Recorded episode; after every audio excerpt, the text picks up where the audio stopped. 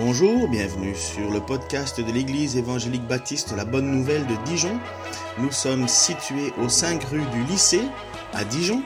Vous pouvez trouver des informations sur notre Église sur le site internet www.la-bonne-nouvelle.org. Passez une excellente journée ou soirée. En fait, dans ce, dans ce petit livre, Jude, le demi-frère de Jésus, il nous donne toute une série de mises en garde contre les enseignants corrompus, les maîtres corrompus, mais aussi les hérésies doctrinales. Déjà la fois passée, nous avons, euh, nous avons médité sur le jugement de Dieu, sur euh, les impies, mais aussi euh, tout ce qui se cache derrière le titre de chrétien pour vivre comme bon leur semble. Aujourd'hui, je compte aborder dans un premier temps le malheur des faux enseignants pour finir par leur spiritualité. Donc, pour ce faire, je vous invite à lire avec moi Jude, il n'a qu'un seul chapitre, Jude 11 jusqu'à 16. Malheur à eux, car ils ont suivi la voie de Caïn, ils se sont jetés pour un salaire dans l'égarement de Balaam, et ils sont perdus en se révoltant comme Corée.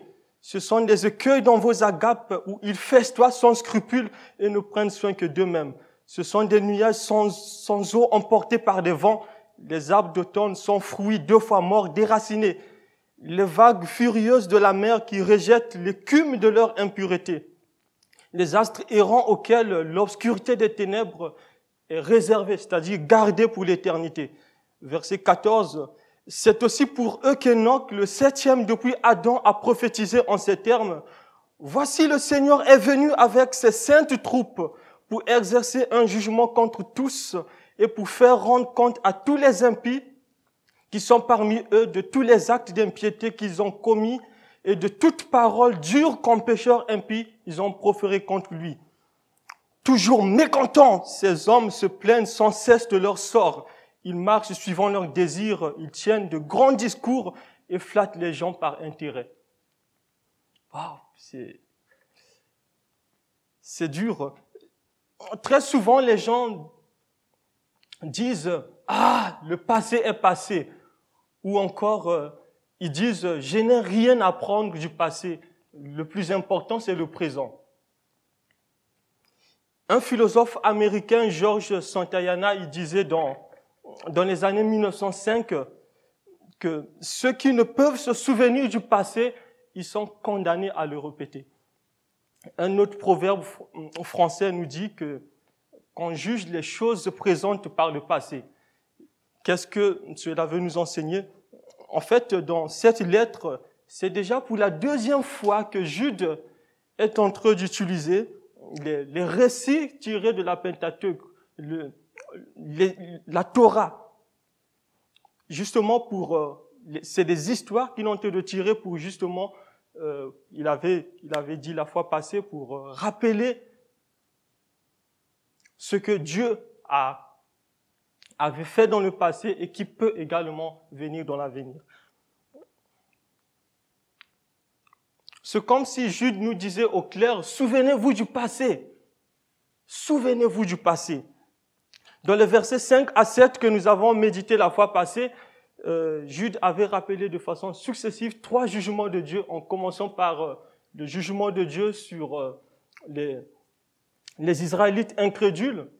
Il, a pris les, les, anges déchus et il a fini par les villes de Sodome et, et Gomorre qui s'étaient carrément révoltées contre Dieu. Et dans le verset 11 que nous venons de lire, Jude monte en crescendo en citant successivement trois malheurs. Observons bien la façon dont Jude commence le verset 11. Il crie malheur à eux. Eux est mis en fait pour les impies, pour les, faux enseignants qu'on retrouve dans Jude 4. Ce sont ces, hommes qui avaient abandonné la Bible, qui ont, qui ont, qui ont rejeté l'écriture sacrée, qui ont transformé la grâce de Dieu en licence de péché et qui ont régné Jésus-Christ, notre Seigneur et Sauveur en criant successivement malheur à eux, Jude, il suit l'exemple de Jésus. Dans Matthieu 23, Jésus avait crié huit fois malheur aux chefs religieux. les scribes et les pharisiens hypocrites. Dans Matthieu 23, 13, Jésus crie, Malheur à vous, scribes et pharisiens hypocrites, parce que vous fermez aux hommes le royaume des cieux. Vous n'y entrez pas vous-même et, vous ne et vous ne voulez pas laisser ceux qui veulent entrer. Quand vous lisez Matthieu 23, 14, 15, 16, 23, 25, 27 à 29, c'est Jésus qui est en train de crier malheur aux chefs religieux. Dans Jude 11a, il crie malheur à eux car ils ont suivi la voie de Caïn. En français courant, on traduit cela par le chemin de Caïn. la version dite de Semeur, il traduit cela par les traces de Caïn. Euh, qui était Caïn? Un héros Pas du tout. Un homme pieux, loin de là. Caïn était un homme qui avait choisi délibérément de se loigner du chemin de la vérité de Dieu pour tuer par jalousie son propre petit frère Abel. On peut voir cette histoire dans Genèse 4, 1 à 15, qui dit, Adam eut des relations conjugales avec sa femme Ève, elle tomba enceinte et mit au monde Caïn. Elle dit, j'ai donné vie à un homme avec l'aide de l'éternel. Elle mit encore un au monde le frère de Caïn, Abel. Abel fut berger et Caïn cultivateur. Au bout de quelque temps, Caïn fit une offrande des produits de la terre à l'Éternel. De son côté, Abel fit une des premiers, une des premiers nés de, de son troupeau et leur graisse. L'Éternel porta un regard favorable sur Abel et sur son offrande, mais pas sur Caïn et sur son offrande. Caïn fut très irrité et aborda un air sombre. L'Éternel dit à Caïn, pourquoi es-tu irrité Et pourquoi abordes-tu un air sombre? Certainement, si tu agis bien, tu te relèveras.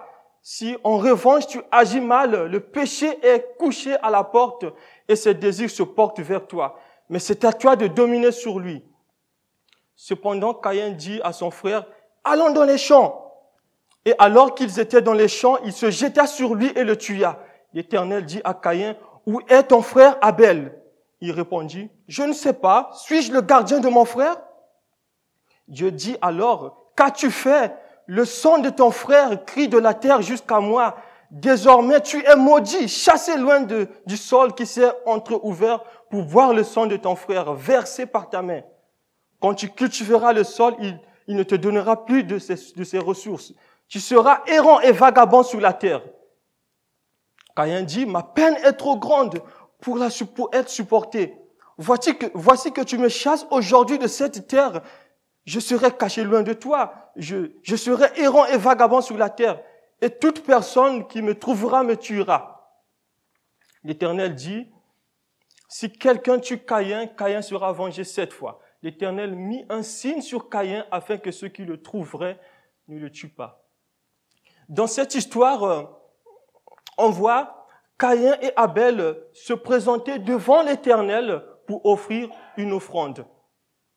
Ce qui peut nous faire réfléchir, c'est l'attitude de cœur. Avec quelle attitude les deux se sont approchés de Dieu? Abel était un homme de foi. Hébreu 11.4 dit que c'est par la foi qu'Abel a offert à Dieu un sacrifice plus grand que celui de Caïn. C'est grâce à elle qu'il a été déclaré juste, car Dieu a prouvé ses offrandes. Et c'est par elle qu'il parle encore bien qu'étant, bien qu'étant mort. À l'opposé, qui était Caïn. Caïn était un homme caractérisé par un manque d'amour vis-à-vis de son semblable. Il a jalousé son frère justement parce que euh, ses œuvres, les œuvres de son frère étaient bonnes. En fait, dans la Bible, quand on parle de Caïn, on, voit un homme qui qui est caractérisé par l'injustice totale, un homme qui est prêt à se corrompre lui-même et à corrompre les autres. L'apôtre Jean a parlé même de Caïn dans 1 Jean 3, 12. Il disait, n'imitez, n'imitons pas Caïn, il était du mal. C'est 1 Jean 3, 12 qui nous le dit, n'imitons pas Caïn car il était du mal et il a tué son frère. Pourquoi l'a-t-il tué? Parce que sa manière d'agir était mauvaise, tandis que celle de son frère était juste. Jude dit que les faux enseignants ou les impies ils suivent les traces de Caïn. Qui est Caïn? Un homme que l'Éternel a maudit lui-même. Un religieux désobéissant. Complètement désobéissant. Jude, il continue dans Jude 11b, il dit, malheur à eux, ils se sont jetés pour un salaire dans l'égarement de Balaam. L'apôtre Pierre euh, a parlé de, de Balaam dans 2 Pierre 2, 15 à 16. Il dit, car il dit, ils ont, les faux enseignants, ils ont quitté le droit chemin et se sont égarés en suivant la voie de Balaam, fils de Béor qui a aimé recevoir un salaire pour son injustice. Il a cependant été repris pour euh, sa, violation des règles une ânesse muette a fait entendre une voix humaine et s'est opposée à la folie du prophète. C'est une très longue histoire. Elle se trouve dans, dans Nombre 22, dans Nombre 23, dans Nombre 24. Il y a aussi des références complémentaires de cette histoire de Balaam qu'on retrouve justement dans, dans Nombre 31. On peut quand même euh, résumer cette histoire. Dans ce récit de Balaam, il y a deux personnages clés il y a Balaam, le voyant, le prophète de l'Éternel, l'homme qui recevait les oracles de Dieu, et il y a Balak, le roi de Moab. En fait, Balak, le roi de Moab, avait embauché Balaam pour aller maudire les enfants d'Israël. Donc Balak va envoyer des messagers pour dire à, Balaam de, de les suivre pour qu'ils aillent ensemble et qu'ils puissent maudire les enfants d'Israël. Balaam les reçoit, euh, il va leur dire de passer, de passer nuit le temps qu'ils consultent l'Éternel. Et Balaam, il consulte, il consulte l'Éternel, et Dieu lui dit au clair, tu ne partiras pas avec ces hommes, et tu ne maudiras pas les enfants d'Israël, car c'est un peuple béni. Balaam, Balak, Balaam se réveille de bon matin, il voit des messagers, il leur dit, euh, partez, repartez dans votre, dans votre pays, l'Éternel me refuse de vous suivre. Ces hommes, ils arrivent devant le roi, euh, le roi Balak, le roi de Moab, ils, vont leur dire, Balaam a refusé de nous suivre. Ce que le roi fera, il va prendre les chefs les plus considérés de, de, son royaume, qui va envoyer vers, vers Balaam pour continuer les négociations. Et ces chefs, ils arrivent devant devant Balaam, ils vont lui dire, bon, écoute, Balaam ne te retient pas, suis-nous pour maudire les enfants d'Israël. Nous te donnerons beaucoup de richesses. Nous ferons tout ce que tu voudras. On te donnera de l'or, de l'argent. Bien que Balaam, prophète de l'Éternel, il connaissait la volonté de Dieu, au lieu de refuser catégoriquement, il va dire à ses hommes, euh, restez, passez-y la nuit, je vais consulter encore l'Éternel peut-être euh, il, m'ordonnera pour, vous suivre. Et la nuit là, l'Éternel va visiter Balaam. Finalement, l'Éternel va lui dire de les accompagner. Et quand Balaam va accompagner ses, ses messagers, euh, va partir avec ses messagers, l'Éternel, l'Éternel se met en colère. Il se fâche. Pourquoi il se fâche? Parce qu'il avait dit à Balaam de ne pas partir on va quand même lire la suite de, de ce récit dans Nombre 22, 22. La colère de l'Éternel s'enflamma parce qu'il était parti. Alors l'ange de l'Éternel se plaça sur le chemin pour le résister. Balaam était monté sur euh, son ânesse et ses deux serviteurs avec lui. L'ânesse vit l'ange de l'Éternel qui était sur le chemin, son épée nue à la main. Elle se carta du chemin et partit vers les camps. Balaam frappa l'ânesse pour, pour, la, pour la ramener sur le chemin. L'ange de l'Éternel se posta sur le chantier entre les vignes, bordées d'un mur de chaque côté. L'ânesse vit l'ange de l'Éternel, elle se serra contre le mur et pressa ainsi le pied de Balaam contre le mur. Balaam le frappa de nouveau. L'ange de l'Éternel, l'ange l'Éternel passa plus loin et se posta à un endroit où il y avait aucun espace pour s'écarter à droite ou à gauche. L'ânesse vit l'ange de l'Éternel et elle s'affaissa sous Balaam. La colère de Balaam s'enflamma et il frappa son ânesse. L'Éternel ouvrit l'Éternel fit parler l'ânesse et elle dit à Balaam,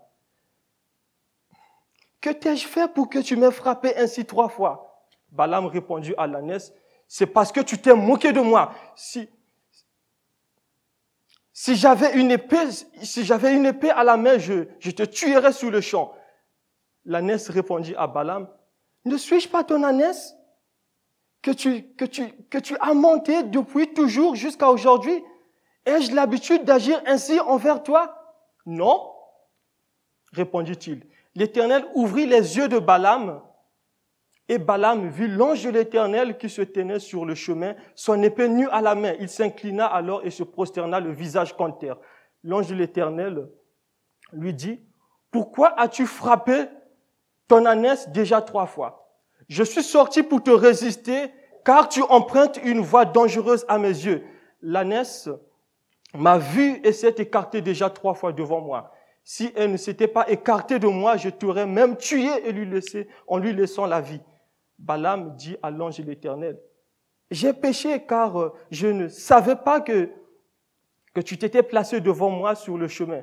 Mais maintenant, si tu me désapprouves, je retournerai chez moi. L'ange de l'Éternel dit à Balaam, accompagne ces hommes mais tu te contenteras de répéter les paroles que je te dirai. Balaam accompagna les chefs de Balak. En fait, Balaam est un homme qui est prêt à s'enrichir personnellement en faisant le commerce des services de Dieu. Balaam, il s'affichait, il s'affichait prophète de l'éternel, mais il était plein de convoitises. Il était prêt à vendre même son don de prophétie pour de l'argent. C'est terrible quand vous lisez, si vous lisez la suite de l'histoire de Balaam, vous rendrez compte, vous allez voir carrément l'égarement total de ce prophète. Il va conseiller par la suite Balak, Balaam le prophète, il va conseiller Balak d'introduire les Moabites dans les camps de Moab, les, les Manjanites dans les camps de Moab pour inciter les enfants d'Israël à l'immoralité sexuelle. C'est terrible comme, comme conseil venant d'un serviteur de Dieu. L'apôtre Jean dans Apocalypse 2, 14, il dénonçait le comportement, il dénonçait Balaam en fait. Il dit, mais j'ai certainement, il dit dans Apocalypse 2, 14, mais j'ai certaines choses contre toi. Il parle de l'église de Pergane. Tu as là des gens attachés à la doctrine de Balaam qui enseignait à Balak de tendre un piège aux Israélites pour qu'ils mangent les viandes sacrifiées aux idoles et qui se livrent à l'immoralité sexuelle. En tout cas, au travers de ce récit, Jude nous, nous demande d'être discernants. On voit ici clairement que les faux enseignants, ils agissent pour une rémunération. Vous avez certainement déjà entendu parler des, des, des bergers qui demandent de l'argent pour prier pour leurs fidèles. Si tu donnes 200 euros, ta prière sera réalisée dans deux semaines. Tu donnes 1000 euros, ta prière sera accomplie.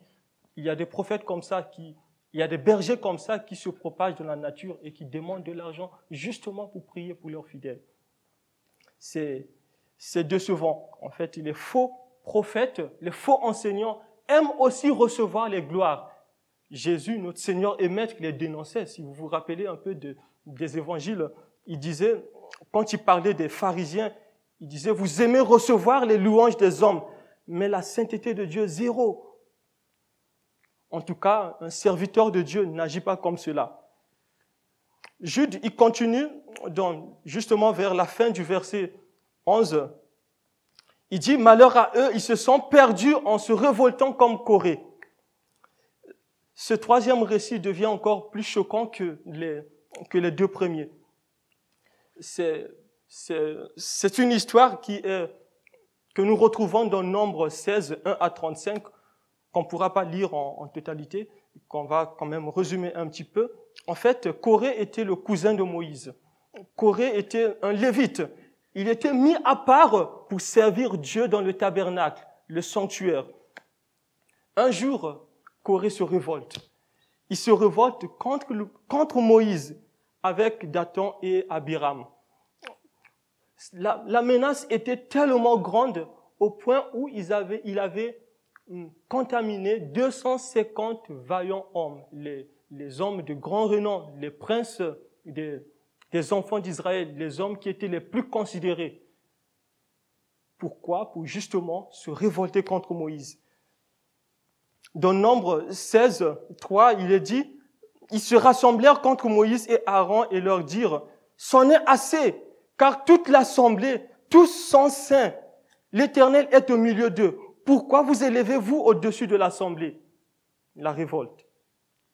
Pourtant, Corée, en tant que lévite, il avait les devoirs importants dans le tabernacle. Justement, le fait qu'il n'était pas choisi comme sacrificateur ou prêtre, ce qui était réservé aux à Aaron et à ses descendants, il se révolte, il se laisse emporter par l'orgueil, il se laisse emporter par la jalousie et il emporte une partie du, du peuple de Dieu dans sa révolte. Vous savez comment Dieu a résolu son problème? C'est terrible. Dans Nombre 16, 32 à 35, il est dit, la terre ouvrit la bouche et les engloutit, eux et leurs maisons avec tous les gens de Corée et tous leurs biens. Ils descendirent vivants dans le séjour des morts. Eux et tout ce qui leur appartenait.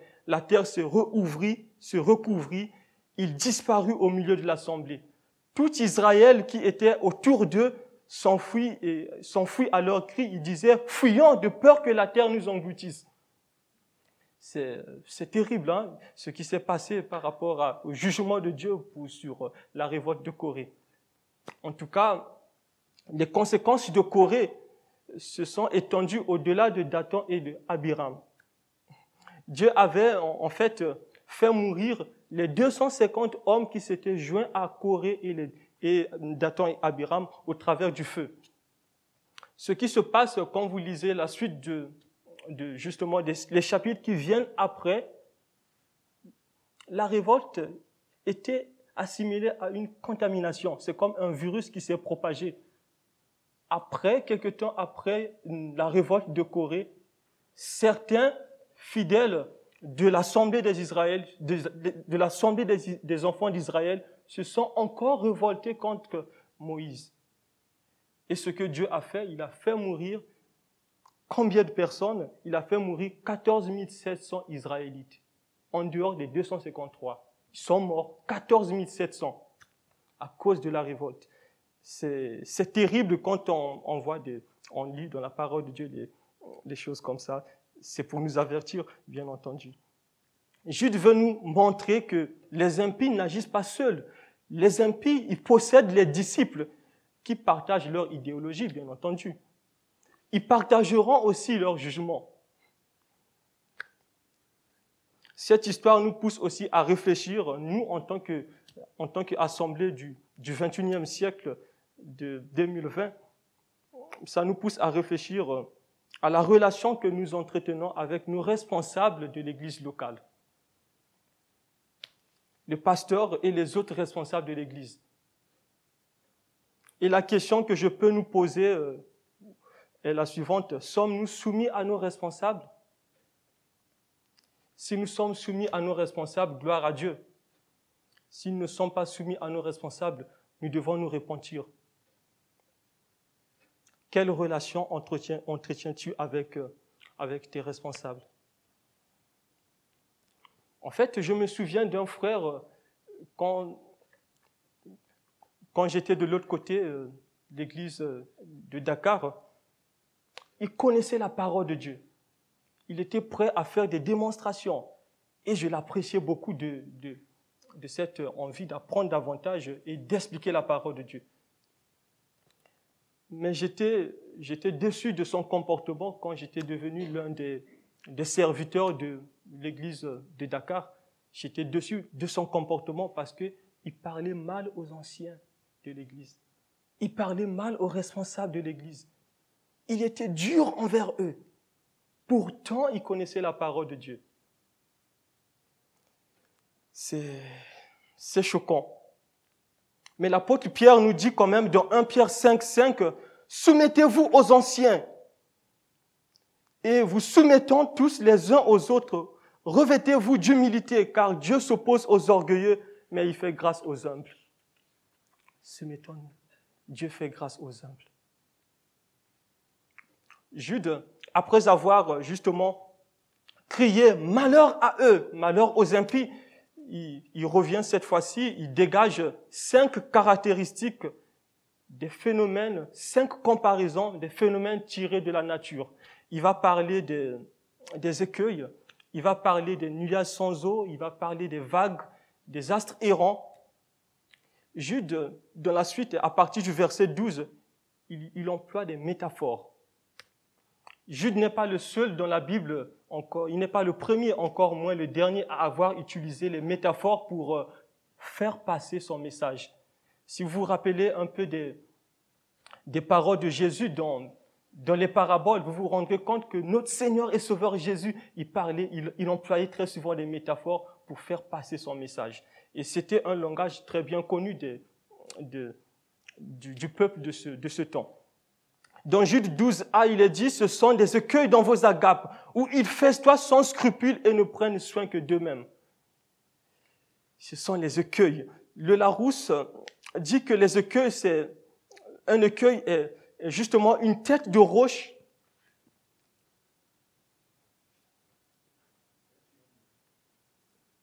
Oui, donc euh, un écueil est justement une tête de roche euh, couverte à moins de 20 mètres d'eau, parfois à fleur d'eau, et constituant un danger pour la navigation.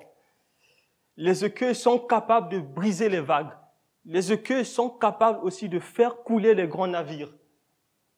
C'est, c'est quelque chose, quand on est en bateau, on souhaite, on prie vraiment de ne pas euh, croiser l'écueil en chemin. Jude, le demi-frère de Jésus, est en train de dire justement, de la même manière que les écueils passent inaperçus et font couler les grands navires, les faux enseignants, ils passent inaperçus et souillent les repas fraternels. Revenons quand même au contexte historique de, de ce mot agape. Vous, vous savez très bien, à l'origine de l'Église primitive, les agapes étaient les temps de, de communion, les temps d'adoration. Les enfants de Dieu se retrouvaient pour euh, communier entre les frères et sœurs, pour échanger, pour grandir ensemble. Acte 2, 42 nous dit, ils persévéraient dans l'enseignement des apôtres, dans la fraction, de la communion fraternelle, de la fraction du pain et dans les prières. Les agapes étaient les temps de communion fraternelle, mais la présence des faux enseignants devenait, emmenait justement les tâches dans ces agapes. Un bel exemple d'un modèle des agapes ont fini par être corrompus. Un bel exemple du modèle des, agapes corrompus, c'est l'église de Corinthe. Si vous avez un peu en mémoire de, de ces églises, les faux enseignants avaient transformé les lieux de communion fraternelle en perversité. Ils avaient introduit des choses pas bien dans, dans les lieux de communion fraternelle. Et l'apôtre Paul va dénoncer cela dans 1 Corinthiens 11, 17 à 22. Il dit, en donnant cet avertissement, ce que je ne loue point, ce n'est pas que vous vous, assemblez, non pour devenir meilleur, mais pour devenir pire. Et d'abord, j'apprends que lorsque vous vous assemblez, vous vous réunissez en assemblée, il y a parmi vous des divisions, et je le crois en partie, car il faut qu'il y ait aussi des sectes parmi vous, afin que ceux qui sont approuvés soient reconnus comme tels au milieu de vous. Verset 20, lors dont vous vous assemblez, lors dont vous vous réunissez, ce n'est pas pour manger le repas du Seigneur. Car quand on se met à table, chacun commence à prendre son propre repas, et l'un a faim tandis que l'autre est ivre. Verset 22, n'avez-vous pas des, maisons pour y manger et boire? Et méprisez-vous l'église de Dieu et faites-vous honte à ceux qui n'ont rien. Que direz-vous? Que vous dirai-je vous louerai-je En cela, je ne vous loue point. Ici, on voit comment les impies avaient souillé les tons d'agape des chrétiens. Bon, on peut quand même réfléchir, euh, nous, en tant que, en tant qu'Église, quelles sont des choses qui peuvent, euh, qui peuvent souiller nos, nos temps de repas fraternels, euh, comme l'égoïste, l'égoïsme, ne pas penser aux autres, ça peut constituer un, un écueil à notre, à temps de communion fraternelle. Si, si on se réunit pour des excès de vin, cela également peut contribuer à, peut constituer les écueils à nos temps de repas fraternels. En tout cas, toutes ces choses peuvent justement nous faire réfléchir à comment nous pouvons agir en tant que chrétiens authentiques. Acte 2 nous donne une bonne attitude à avoir en tant que chrétien. Dans Acte 2, c'est justement euh, l'Église primitive. Il est dit chaque jour, avec persévérance, ils se retrouvaient d'un commun accord au temple. Ils rampaient le pain dans les maisons. C'est ce qui vient après qui m'intéresse le plus. Ils prenaient leur nourriture avec joie et simplicité de cœur.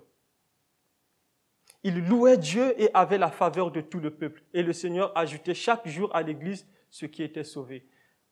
La simplicité de cœur, la joie est une bonne attitude.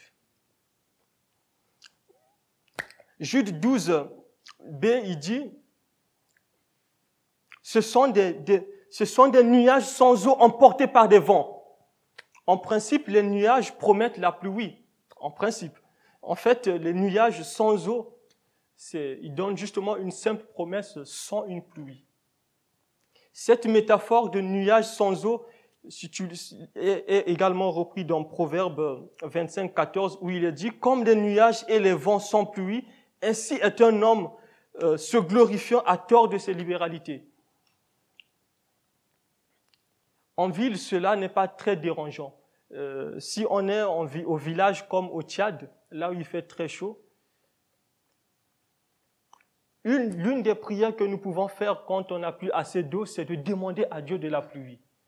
Essayons, essayez d'imaginer un instant, vous voyez des nuages venir. Les nuages viennent vers vous, croyant recevoir même des gouttelettes d'eau. Ils passent sans rien laisser, rien du tout. Comment vous sentiriez-vous? De la même manière, les faux enseignants, ils, passent, c'est des nuages sans eau. Ils n'apportent rien. Ils promettent d'apporter des bénédictions spirituelles, mais au fond, rien du tout. Dans Jude 16, il est dit que ce sont des murmurateurs, des querelleurs, se conduisant selon leur convoitise, dont la bouche prononce les discours enflés d'orgueil. Ils admirent des personnes justement pour le profit qui leur, revient. Ça, c'est Jude 16 qui nous le dit. Jude continue dans, dans le verset 12, justement, au verset 12c, il dit que les faux enseignants, c'est des arbres d'automne sans fruits, deux fois morts, déracinés. C'est... Vous savez très bien que l'automne, c'est la, la période où les, agriculteurs et les jardiniers attendent avec euh, impatience justement pour récolter le, le, le fruit de leur, de leur culture essayons d'imaginer un instant si euh, pendant, pendant, euh, pendant l'automne, ils n'ont rien reçu, rien eu, ils n'ont rien eu, rien du tout. Qu'est-ce qui va se passer par la suite? Pendant l'hiver, ça sera la crise, ça sera la galère.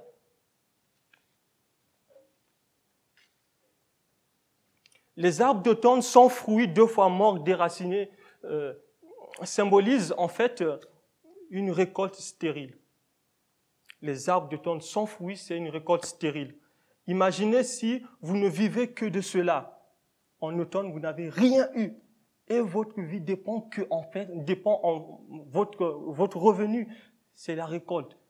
Vous n'avez rien. Et comment vous allez faire pour survivre? C'est, c'est terrible. Pire encore, Jude dit qu'ils sont deux fois morts déracinés. L'absence de fruits peut être assimilée à la première mort. Et le déracinement, c'est justement la seconde mort. Ils sont stériles, ils sont morts.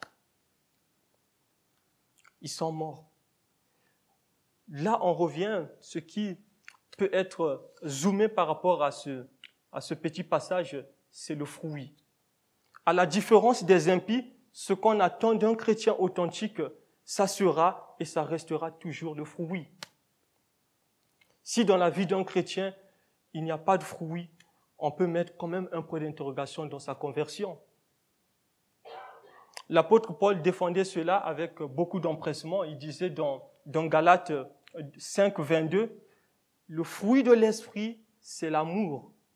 L'amour pour Dieu et l'amour pour le prochain. La relation verticale, la relation horizontale. Le fruit de l'esprit, c'est la joie, la paix, la patience, la bonté, la bienveillance, la foi, la douceur, la maîtrise de soi. C'est de, c'est ce que le Seigneur attend en fait d'un vrai chrétien, un chrétien authentique, à la différence des impies et des faux enseignants. Si nous continuons par rapport aux métaphores de Jude, il dit que les faux enseignants sont les vagues furieuses de la mer qui rejettent le cume de leur impureté. En fait, en fait, la Bible utilise très souvent la métaphore de la mer pour parler de ceux qui ne connaissent pas Dieu. Il est dit dans Proverbe, dans Ésaïe 57, 20 à, à 21, dans Ésaïe 50, 57, 20 à 21, Quant aux méchants, ils seront pareils à la mer agitée, qui ne peut se calmer et dont l'eau soulève la vase et la saleté. Il n'y a pas de paix pour les méchants, dit mon Dieu. Les faux enseignants sont comme les vagues sauvages qui rejettent leur propre, leur propre honte comme de l'écume. En fait, c'est leur attitude honteuse qui, qui se cume et fait apparaître toute forme d'hérésie, toute forme de, de tromperie, d'immoralité sexuelle, toute forme d'insubordination. En conclusion, ce qu'on peut retenir de cela, Jude nous demande, en tant que disciple de Jésus-Christ, en tant que chrétien authentique, de ne pas ressembler à cela, mais d'être discernant. Nous devons être discernants. Ce qui revient très souvent, c'est un comportement que nous, nous devons avoir à la différence d'eux. Dans Matthieu 18, 15, il est dit, si ton frère a péché, reprends-le. Si t'écoutes, tu as gagné ton frère. S'il ne t'écoute pas, Matthieu 15, Matthieu 18, 15 donne une, une suite par rapport à ça. Nous devons nous reprendre les uns aux autres, mais dans l'amour.